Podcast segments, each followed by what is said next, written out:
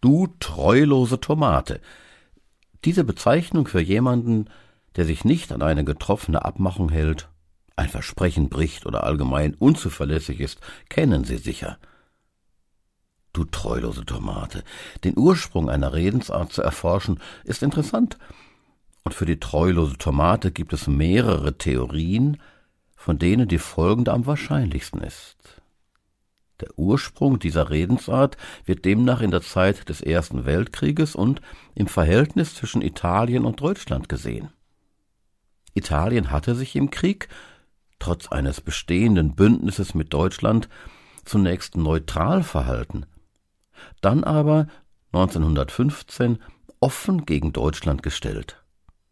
Dies galt als Verrat, als wortbrüchiges und unzuverlässiges Verhalten und führte in Verbindung mit dem bekannten hohen Tomatenanbau und Konsum der Italiener zu der Redensart von der treulosen Tomate.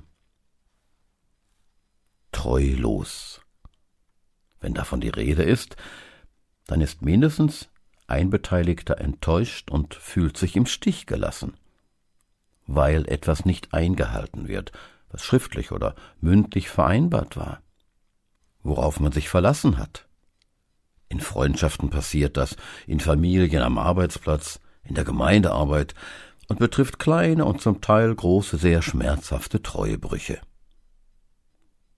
Was bewegt den Treulosen? Entweder ist etwas nur in Vergessenheit geraten, dann kann meist schnell wieder angeknüpft und geklärt werden, oder es ergab sich eine andere Perspektive, etwas Reizvolles, etwas Neues. Vielleicht ist aber auch das Verhalten des einen die Ursache für den angeblichen Treuebruch des anderen, der dann eher reagiert als agiert. Auch dann wären klärende Gespräche hilfreich. Treulos. Gedanken darüber können, wie sagt man, ans Eingemachte gehen, also an die Substanz. Welche Menschen in ihren verschiedenen Beziehungen verlassen sich eigentlich auf ihre Treue, verehrte Zuhörer?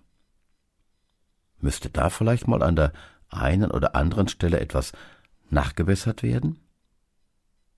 Und inwieweit könnte das Thema auch auf ihre Beziehung zu Gott zutreffen, von dessen Treue an vielen Stellen in der Bibel zu lesen ist und die Sie sicherlich auch schon oft erlebt haben, oder? Aber was ist, andersherum, mit unserer, mit Ihrer Treue zu Gott? Was haben Sie ihm mal versprochen? Worüber würde er sich freuen? Und wie kann man Treue Gott gegenüber eigentlich beschreiben? Tiefsinnige Gedanken dazu wünscht Ihnen wieder Ihr Harald Petersen.